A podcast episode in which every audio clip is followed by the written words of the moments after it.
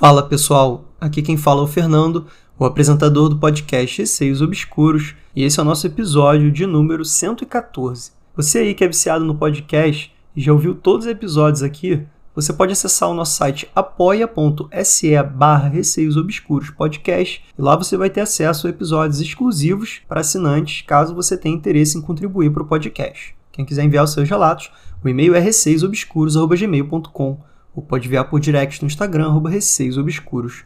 Sigam o podcast no Spotify para estarem recebendo sempre as atualizações dos novos episódios. Inclusive, deem 5 estrelas para o podcast no Spotify, isso ajuda bastante. E entrem no grupo do Telegram, é só de estar na busca Receios Obscuros. Começando o episódio. História 1. Foram dois relatos enviados pela Sara por direct no Instagram. Relato 1. O Homem Sem Rosto. Olá, Fernando. Estou apaixonada pelo seu canal. Meu nome é Sara e tenho algumas histórias. Vou mandando aos poucos. Hoje vou contar umas histórias que aconteceram no sítio do meu marido. Lá é um lugar muito lindo, mas um pouco sombrio. Fica no interior do Rio de Janeiro. Levei uma amiga lá, que é médium, e ela me perguntou se tinha algo lá. Eu disse que não. Sabia que tinha, mas nunca sentia nem vi algo ruim. Então, para não assustar ela, acabei dizendo que não. Lá é uma casa muito grande, quatro quartos em um corredor enorme. No mesmo dia, no fim da tarde, detalhe, ainda estava claro. Tomei banho e fui ao quarto trocar de roupa. Minhas roupas estavam em cima da cama. Peguei a roupa e virei para o lado que fica a porta. Quando virei, tinha um homem muito alto no quarto comigo com roupas antigas, calça marrom, daquelas que ficam com uma marca reta em todo seu comprimento no meio quando você passa o ferro, uma camisa preta de mangas até o pulso e um colete marrom com umas listras azuis e um chapéu preto. Ele não tinha rosto.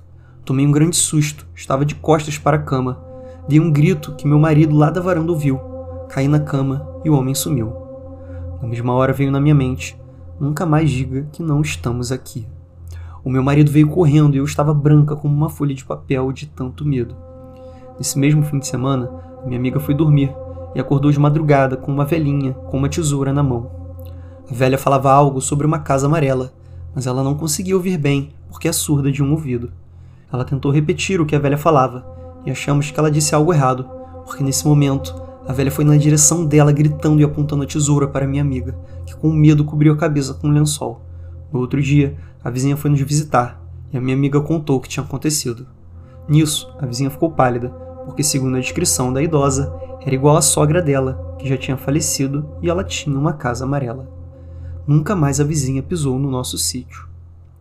Relato 2 A Ventania Uma vez estava uma ventania muito forte lá no sítio. Faltou luz. Como era de costume nessas noites de ventania lá. Estava um breu e algumas velas acesas.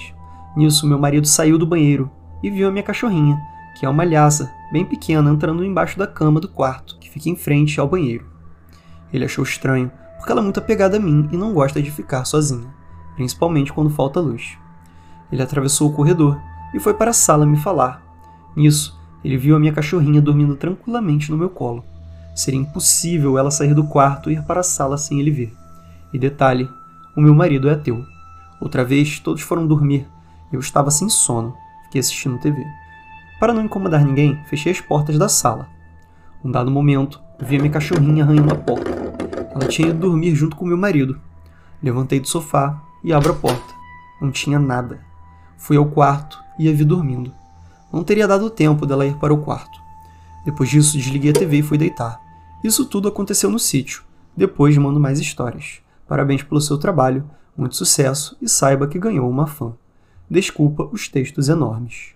Sara, sem palavras para descrever aí o meu agradecimento pelos dois relatos e fico muito feliz que você seja fã aqui do podcast, esteja sempre ouvindo os episódios. Vamos comentar sobre o relato 1 do Homem Sem Rosto, né? Que na verdade foram dois relatos. Tinha também o da velhinha. Eu acho que o seu primeiro erro foi falar que lá não tinha nada, mesmo você sabendo que tinha. Eu acho que talvez as entidades lá, tanto a velhinha quanto o homem lá de roupas antigas, eles sabiam que você sabia, né? Não sei como exatamente, mas imagino que eles sintam que você sabe, né, da presença deles, e quando você negou a existência deles, eles ficaram muito chateados, né? Tanto que o homem apareceu lá para você e te deu um baita susto, tirando o fato de que ele não tinha rosto, né? Acho que essa coisa de não ter rosto, que vocês citam algumas vezes aí nos relatos, dá mais medo ainda. Ele parecia ser alguém que morou lá há muito tempo, né? Até pelas roupas que ele usava. Já a velhinha foi bem bizarro, porque ela tava com uma tesoura na mão e ela foi na direção da sua amiga, quando a sua amiga tentou repetir o que ela falava, mas repetiu possivelmente errado, né? Já que ela era surda de um ouvido. Sua amiga deve ter tomado um baita susto de uma velhinha vindo na direção dela com uma tesoura. Na hora talvez ela nem soubesse, né, que era uma entidade, ficou com medo pela própria vida. E a sua vizinha confirmou que aquela velhinha ali era igual a sogra dela e que ela vivia numa casa amarela. Mas a parte mais bizarra para mim foi quando eles disseram: nunca mais diga que não estamos aqui na sua mente, né? Isso foi bem uma comprovação de que eles ficaram realmente putos quando você negou a existência deles. Já sobre o relato 2 da Ventania, eu acredito que seja o primeiro relato aqui do podcast de um doppelganger de cachorro. Doppelganger de família, de amigos, eu já vi vários. Agora, de animais de estimação, eu nunca vi. Tanto você quanto seu marido viram duas vezes a sua cachorrinha, né? Em lugares impossíveis, porque na verdade a cachorrinha estava em outro lugar, né? Então vocês visualizaram ali a cachorrinha. De repente ela estava em outro lugar, sendo que seria impossível ela ter saído dali tão rápido. Ao mesmo tempo que no momento você questiona a sua sanidade e sente um pouco de medo, não é das experiências mais assustadoras pelo fato de que era sua cachorrinha, né? Não era nenhum outro cachorro, nem em outro ser de outro mundo. Era só cachorrinha ali em um lugar diferente. Talvez alguma falha na Matrix, vai saber, né? E agora, como muitos pediram, a Michelle acabou me enviando, na história 2, A Casa da Rua Baltazar Fernandes, parte 2. Foi enviado pela Michelle por e-mail. Oi, Fernando, muito obrigado por ler o meu relato anterior. Eu fiquei muito feliz. Então, gente, para quem não ouviu, a parte 1 desse relato, a Michelle ela enviou no episódio 111, se não me engano. Acho que é 111 mesmo. E agora vamos ao relato. No dia seguinte, conseguimos ver a casa correta. Era ainda melhor que nas fotos. Era linda, porém sombria. Não preciso nem dizer que minha mãe não gostou nada da vibe da casa. Quando nos mudamos, ela ficou com muito medo de dormir sozinha no quarto dela. O meu pai só foi para a nova casa dias depois. E também não gostava de ficar sozinha lá, mesmo durante o dia. Passamos quase um ano sem problemas, curtindo nosso novo lar, quase perfeito. Foi desse ponto que as coisas começaram a realmente acontecer. Meu pai começou a ficar doente. Passava os dias deitado e mal comia. Minha mãe teve alguns episódios de paralisia do sono, onde sentia que alguém a sufocava. Uma dessas vezes, ela chegou a acordar com meu pai agarrado ao pescoço dela. Meu pai nunca foi violento ou desrespeitoso com a gente. A casa foi ficando mais sombria. Móveis que mal eram usados começaram a quebrar sozinhos. Um grande espelho que estava muito bem fixado na parede também caiu. Não de uma grande altura, mas o suficiente para ter quebrado. Mas nenhuma trinca foi vista. Pombas e pássaros começaram a invadir o forro e fazer grande sujeira em volta da casa. Uma série de coisas ruins que foram deixando a casa cada vez menos agradável. Eu não citei antes, mas tem alguns objetos, abre aspas, diferenciados, como decoração temática de terror. Então adquiri na época e ainda tenho. São duas manequins. Bizarro? Ainda mais se eu te contar que para ambas comprei vestidos de noivas antigos em um brechó. Elas sempre ficavam no quarto, viradas para a cama, me assombrando. O meu quarto era uma suíte. Trancava a porta do quarto sempre que ia tomar banho de porta aberta.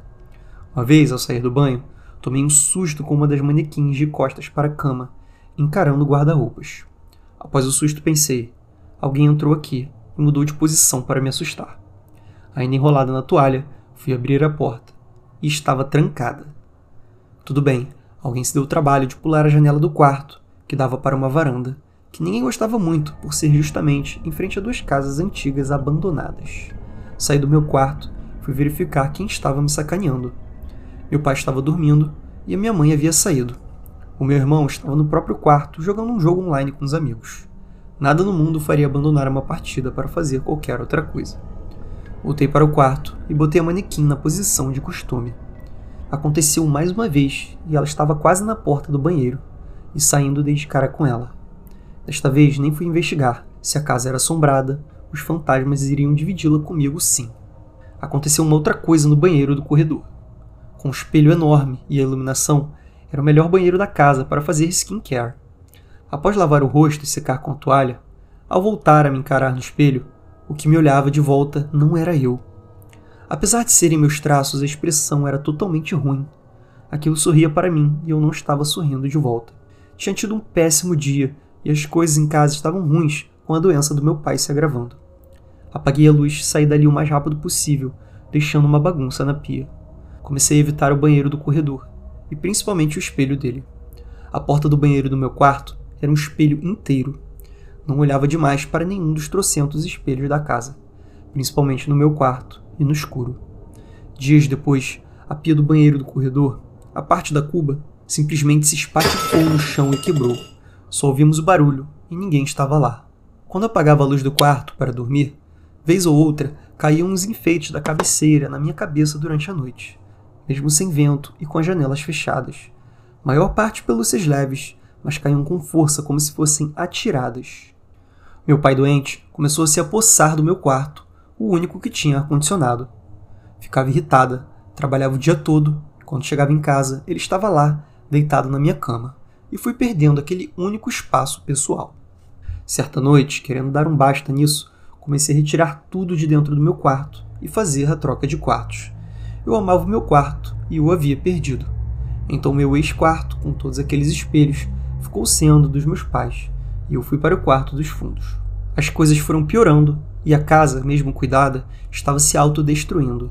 Sempre algo quebrava sem motivo, o que era complicado, pois tudo que quebrava tínhamos que substituir ou consertar quando o contrato acabasse. Eu havia saído de uma casa destruída e a casa perfeita estava se acabando aos poucos. O clima na casa não poderia ficar pior. Meu pai foi se tornando uma pessoa diferente. Fazia coisas que não eram comum dele. Brigar com os gatos, ofender o meu irmão e minha mãe. O meu ex-quarto começou a ficar com um cheiro desagradável que sentia do corredor. Tinha algo muito errado. Ele foi internado na última semana de março de 2012. Ele maltratava minha mãe e irmão, dizia absurdos para eles quando ficavam com ele no hospital. Eu o visitei uma única vez, mas ele não me disse nada agressivo. Na madrugada de domingo para segunda, a minha mãe estava com ele no hospital, o meu irmão no quarto jogando e eu vendo TV no meu quarto. Estava na cama com pão e caramelo, os meus gatos. Perto de uma da manhã, senti alguém sentar na minha cama. O colchão, que era duro, afundou. Os gatos se arrepiaram inteiros e soltaram aqueles sons de briga, sabe? Ambos correram para fora do quarto e não voltaram. Às três da manhã recebo uma ligação da minha mãe. Esse horário, a gente sabe, sempre são as piores notícias. Uma semana após o enterro, estava no centro comercial com a minha mãe, quando meu irmão, que estava sozinho na casa, liga perguntando se eu estava com ela. Sim, a Mia está aqui comigo, quer falar com ela. Ele quis. Me disse algo aleatório e perguntou se voltaríamos logo. Respondi que sim. Quando voltamos, perguntei sobre a ligação. O meu irmão estava deitado na cama dele, acordado, mas criando coragem para se levantar. Então, ele que nunca trancava a porta do quarto, viu uma mão segurar a porta e abrir mais. Ele achou que era eu, estava escondida tentando assustá-lo. Ficou muito mais apavorado quando se descobriu sozinho na casa. Lembrei também de outros casos no quarto dele. Um ano antes, ele nunca fechava totalmente a porta ou trancava. Sempre foi muito medroso. A chave, que ele nunca usava, ficava em uma gaveta da escrivaninha dele, eu estava vendo TV, na época que ainda ficava no quarto dos espelhos. E o meu irmão entrou sem bater e brigando comigo, insinuando que eu o havia trancado de brincadeira no próprio quarto. Até meus pais tinham ido ver qual era o motivo da briga. Eu fiquei sem entender nada, já que fazia horas que eu estava maratonando uma série. Tive que lembrar o meu irmão que a única chave do quarto dele era a que ele teve que pegar na escrivaninha para destrancar e vir me acusar. Não havia outra. Ele, que nunca fechava a porta, foi trancado pelo lado de dentro. Tentei achar razões lógicas para tudo o que acontecia dentro da casa naqueles dois anos e meio de contrato. Ou talvez será algo na casa, nas casas vazias ou abandonadas, no entorno, ou o próprio cemitério, que era vizinho. Uma coisa é certa: não era possível se sentir sozinho na casa, mesmo durante o dia. Várias pessoas que nos visitaram diziam a mesma coisa. Minha mãe acha que eu atraio coisa ruim com as minhas decorações de terror e meu interesse pelo sobrenatural, mas esses itens têm passado comigo de casa em casa alugada durante os anos, e são raras as ocasiões em que algo estranho acontece com eles. PS, todos os dias eu passava na frente da primeira casa da viela, aquela onde entramos por engano. Todos esses dias me senti observada e tentava entrar lá mais uma vez. Uma dessas vezes, acho que vi uma garota de branco acenando na janela, mas estava escuro, então não tenho certeza. Desculpe se ficou um pouco longo. Se eu lembrar de mais alguma coisa, te mando a parte 3. Abraços. Michele, que relato surreal, hein? Eu tava esperando já essa parte 2, eu fiquei muito curioso quando eu li a parte 1. Eu queria agradecer primeiramente por escrever tudo isso aqui pro podcast. sobre a sua casa, né, na rua Baltazar Fernandes. Com certeza muitas coisas aconteceram aí nessa casa. Até fiquei curioso, se você tivermos alguma coisa para relatar, pode me mandar sim. Eu gosto muito quando os relatos são grandes e bem detalhados, porque dá pra gente imaginar um pouco melhor a situação aqui, né? Que o intuito é esse, é visualizar aqui o que, que o ouvinte me manda, para dessa forma a gente conseguir imaginar perfeitamente o que aconteceu na situação. E o seu relato foi um desses, né?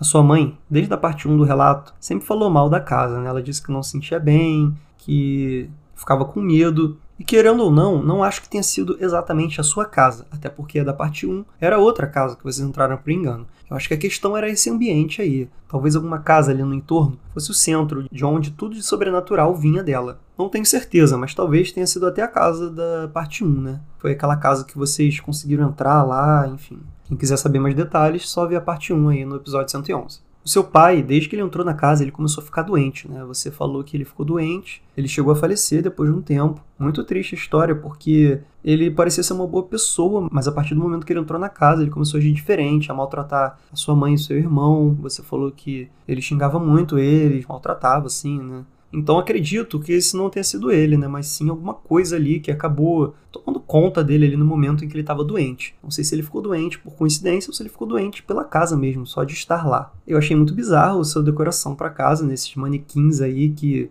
naquela situação do seu quarto eles se mexeram e viraram e coisas do tipo. Claramente não foi ninguém.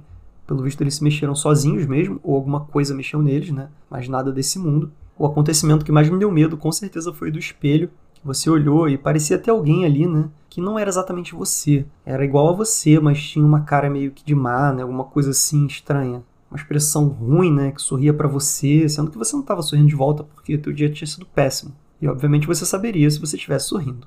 As coisas quebravam na casa também, que você citou. E a história do seu irmão ficar trancado dentro do próprio quarto, sendo que a chave estava lá com ele, foi muito estranha mesmo. A não ser que alguém tivesse a chave reserva, não tem explicação nenhuma para isso acontecer. Teve também aquela questão dele ver uma mão segurando a porta e abrir um pouco mais, né? Sendo que ele estava sozinho lá na casa. Você e sua mãe estavam em outro lugar. Como falei no início, você sempre passava por aquela casa da parte 1, né? Que era uma outra casa ali daquele condomínio. E lá você se sentia observado. Você até chegou a achar que viu uma menina de branco acenando na janela. Então creio que talvez as coisas ruins viessem mais dessa casa mesmo e não da sua. Mas, de certo modo, tinha algo tão ruim naquela casa lá que acabava refletindo na sua. E, gente, esse foi o episódio de hoje. Espero que tenham curtido aí os relatos dos ouvintes, que foram muito bons. Muito obrigado para Sara e para Michelle.